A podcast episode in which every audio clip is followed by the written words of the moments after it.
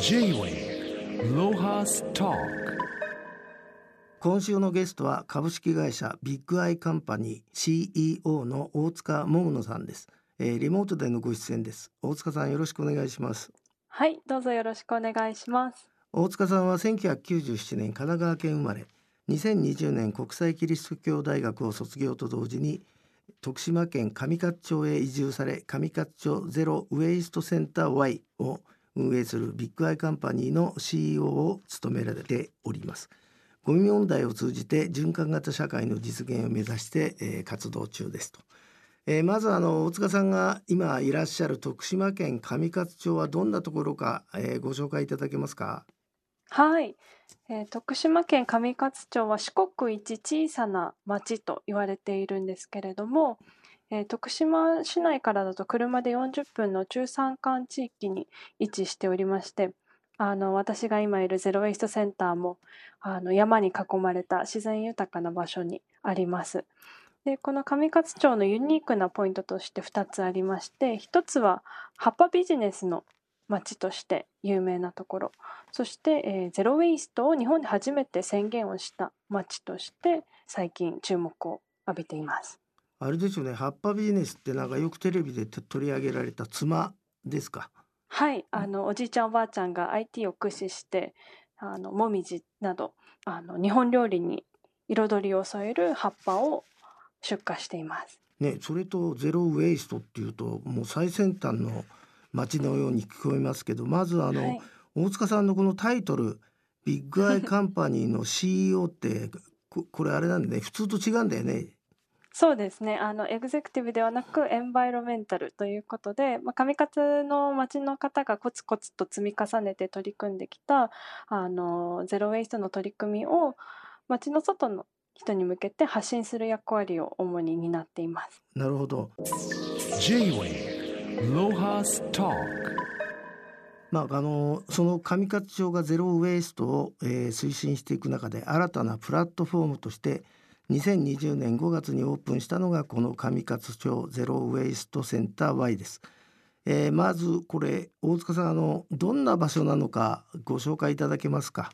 はい、あのーこの施設は上から見るとハテナの形をしておりまして、まあ、なぜゴミを捨てるのかっていうことについてあのこの町の人とこの町に訪れる人と一緒に考えることを目的とした公共複合施設になっています。で施設の中は主に5つの機能があってまず1つ目がえこの町にずっとあったゴミステーションここは町の廃棄物の中間処理施設になっていて上勝町唯一のゴミの回収スポットになっています。でその他くるくるショップと呼ばれる町のリユースショップ町民の方が中古品を持ち込んでリユースを促進する場所ですね。それと新しくあのこのセンターができたのに、えーと、交流ホール、えー、イベントスペースがあってこの間まであの写真展をこちらでも開催していました、えー、それに加えてラボラトリーと呼ばれるオフィススペースですね。こちらは上勝と関係性を持ってくださる企業の方があのレンタルできるような空間になっています。そして、ハテナの丸の部分ですね。こちらが体験宿泊施設になっておりまして全4部屋の上勝のゼロ・ウェイスト暮らしを少し体験できるようなあの滞在を提供している部分になります。まあ、あの中間施設とはいえゴミの、え処理場に宿泊所があるって、はい、なかなか大胆な発想だと思うんですけど、はい、まあ去年1年どんな方が訪れてきたのか教えていただけますか？はい、1年間で約1200名以上あの宿泊にいらっしゃってるんですけれどもあの純粋に上勝の町に興味があって移住に興味がある方もいますし、まあ、ゼロ・ウェイスト自分の暮らしやビジネスに生かしたいという方も企業の方もご家族の方もいらっしゃいますしあとはここの建築が日本建築学会賞というものを受賞しているんですけれどもデザインや建築をフィールドとしてあの学ばれたり働いている方もいらっしゃいます。まああれですよねあ訪れた人の方が村の人口より多かったんですかね？そうですね。まだそこまで達してないんですが、あの、今年1年は上勝住民より多くの方にぜひご利用いただきたいなと思ってます。J-Way ロハスタえー、そもそも上勝町は2003年に自治体として日本で初めてゼロ・ウェイスト宣言を行ってますが、えー、そのゼロ・ウェイスト宣言を行った上勝町と、えー、あなたの大塚さんとの接点って何だったんでしょう？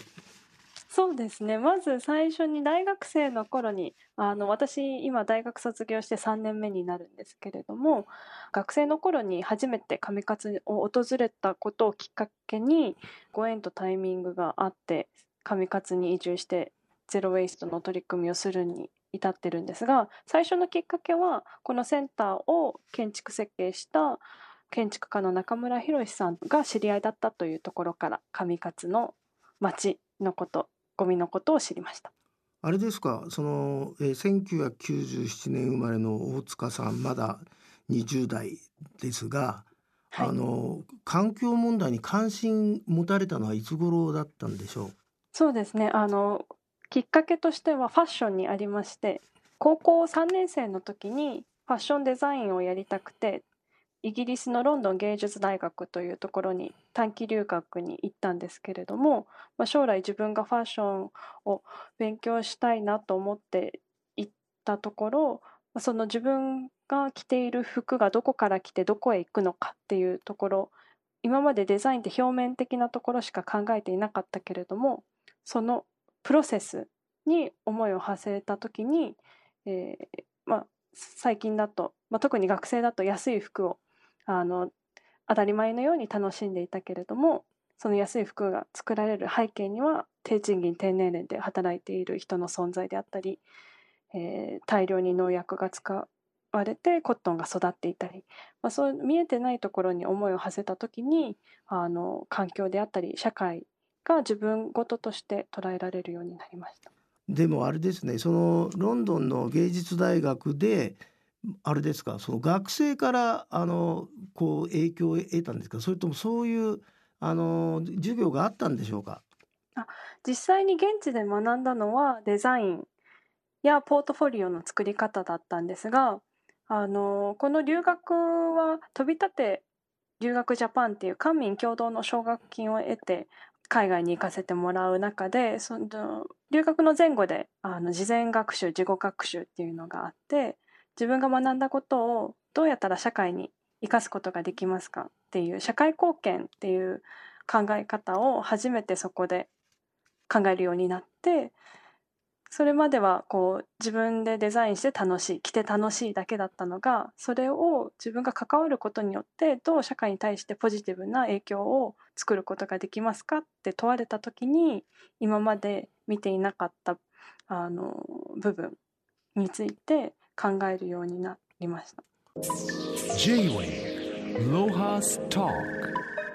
じゃああれですかそのロンドン留学の時、えー、大学時代コスタリカとスウェーデンにも留学されてますけどその両方ともなんかまた気づきがあったわけですか、はい、そうですね。自分としてこう、まあ、高校3年生の時に留学を通してサステナブルファッションとかエシカルファッションっていう考え方と出会う中でじゃあどうしたらこれをこう自分が関わることによって実現できるのかあのそのヒントを得たいなと思って、えー、環境工学を学びにコスタリカに行きました。で大学3年生の時にスウェーデンに約1年間行きました。あれですか？その環境工学って言葉僕知らなかったけどえ、はい、どういうあれなんですか？講座なんですか？はい。あの4週間ほどのサマースクールであのモンテベルデっていう、まあ、上勝みたいな 山の中にある町にあの通ったんですけれども例えばコーヒー農家さんのお家に行ってそこで出ている生ゴミがどのくらいの量なのかをあのデータを取ってその生ゴミに対してどのくらいのサイズの、えー、コンポストを設計したらいいのかっていう、まあ、理系の授業で私全く理系じゃなかったのでひいひい言いながらアメリカの学生と一緒に学んでたんですがこう自分のこう全くフィールドじゃない学問のことをこう学ぶことによって見えてくる世界もあるしそれがまた次につながるのかなと思って。でかあのコスタリカは再生可能エエネルギーがでほぼあのエネルギーを賄っているっていうことを聞いたのでその部分についても実際にフィールドに出かけてあの紹介してもらいました。J-Way Lohas Talk 僕はあの資料を拝見してて驚いたのが、まあ、はい。高齢化が進んでる町だってことで、はい、まあ、しかも小さい。でそこの高齢者の方がゴミを47だっけ分けてんの？45だっけ？45ですね。その45を分けてるまああなたが来る前からなんだけどはい、それに対するストレスとかさそういうのはもうなない時期なんですか？もう慣れたんですかね？皆さん。まだブツブツ言ってんですかね？人それぞれではありますが大半の方があのもうこれが当たり前になってますとあのおっしゃっていますね。逆にこう混ぜて捨ててしまうのが気持ち悪いなっていう声を聞いたことがあります、まあ、ただあの町今人口が1500人を切っている中で半分が高齢者なのでやはりあの分別に対して手間だなと感じている方はいらっしゃるのでやはりそういった SDGs でも誰一人取り残さないっていうあのコンセプトがありますけれども、まあ、この小さな町であのみんなが心地よく使ってそれが結果的にゴミにならないっていう選択肢をあの見つけていくのが我々の役割だなと感じています。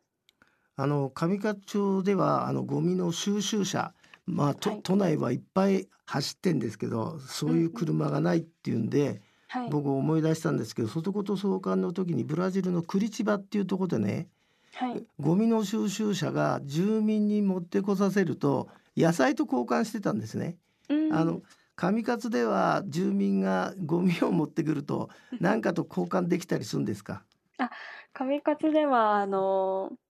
分別に協力した住民に対してポイントがつく地立もポイント制度という仕組みがありましてあの2003年にそのゼロウェイストを宣言した時に2020年までに焼却埋め立てごみをなるべくゼロに近づけようという目標を掲げる中で上勝では可燃ごみのことをどうしても燃やさなければならないゴミと捉えているんですね。焼却を一番最後の手段として捉えてそこに行くまでにあの再生できるのかできないのか分けようということで、まあ、紙ってあの特に燃えやすい資源だと思うんですけれどもきちんと分けたら再生紙になるっていうこともあって今紙数では9種類に分けています。でその中の何種類かをこう分別したらポイントがつくようになっていてポイントがたまると環境に優しい日用品とか地域の中で使える、えー商品券と交換ができるような仕組みがあります。あのここの宿泊施設ですけどもえここに泊まるとあのいろんな体験ができるようになってんですか？はい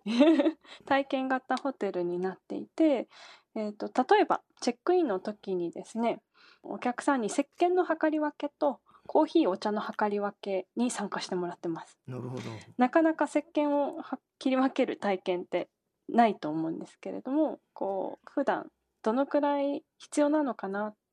ていうのを一緒に考えるきっかけとしてあのそういったことをやっていたりチェックアウトの時には客室にあのこのようにですねゴミバスケットを置いているんですけれどもスタッフと一緒に45分別の体験ができるようになっています。でもあれですね僕そこに泊まったらゴミ出せないよね。いろんなあの声がありますね。その、うん、ゴミステーションにそれぞれのゴミの行き先が書いてあるのでそれが心地いいな手触りがあっていいなっていう声もありますし逆に何も買えなくなりましたっていう声もあって、まあ、人それぞれそれがなんか原体験として持ち帰っていただけるものになったらいいなと思います。J-Way Lohas Talk あの今年1月上勝町のゼロウエストの取り組みが令和3年度ふるさとづくり大賞の最優秀を受賞されたと。えーとはい。こういう賞を取った時っていうのはあれですか？あの村の方のご協力だとかなんかみ皆さんで取ったっていうことをアピールなさってるんですかね？そうですね。あの上勝町長もおっしゃっていましたけれどもやはりこのゼロ・ウェイストが続いてきたのは、まあ、町としてビジョンを掲げたと同時に町の方がコツコツとこの活動を一緒に取り組んできたということがあるのでやはりコミュニティの協力っていうのはあの欠かせないと思います。それで今やあの地元だけでなく他府県の企業とのコラボもなんか持ちかけられてるということなんですけどなんか具体的な例があったら教えていただけますか？そうですね。あの、例えば最近ですと、あの、新潟県の妙高市が、あ上勝と同じく SDGs、えー未来都市に認定されている中で、今年度ですね、SDGs 普及啓発実行委員会というものを立ち上げています。まあ、そこの、あの、アンバサダーということで、あの、我々も、あの、一緒に活動をさせていただいて、まあ、上勝のゼロ・ウェイストの経験であったり、ネットワークをうまく共有しながら一緒にゼロ・ウェイストに取り組むコミュニティが広がっていったらいいなと思っています。あの実際まあお大塚さんが移住なさってる、まあ、人なわけですけど、あはいあのそういう移住希望者って若い人で増えそうですか？実際増えつつあります。例えばあの私たちのホテルにですね2年前に、えー宿泊に来てくださった方が今では一緒に働いて一緒に上勝に住んでいるっていうことがあの私と同い年のスタッフなんですけれどもありまして、まあ、そこから少しずつ、まあ、上勝のゼロ・イストセンターができたことによって興味を持ってやってきてくださる学生さんもいる中でここでの暮らしがの楽しさを一緒に共有できたらいいなと思っています。J-Wave Lohas Talk あのその他せっかくなんであのはい上勝町のそのゼロウエストセセンター以外のなんか魅力、っうんうん。はい、ていうのを、まあ、食べ物でも何でもいいんですけど、なんか教えてもらえますかね？うん、まずはあの町の人ですね。元気なおじいちゃんおばあちゃんがたくさん住んでいて彼らはすごくあの生活を楽しむ知恵を持っています。例えば朝あの5時に起きて、えーよもぎのお餅をついているおばあちゃんのユニットがいたり、えー手先が器用であの自分でわら草履を編んでいるおじいちゃんがいたり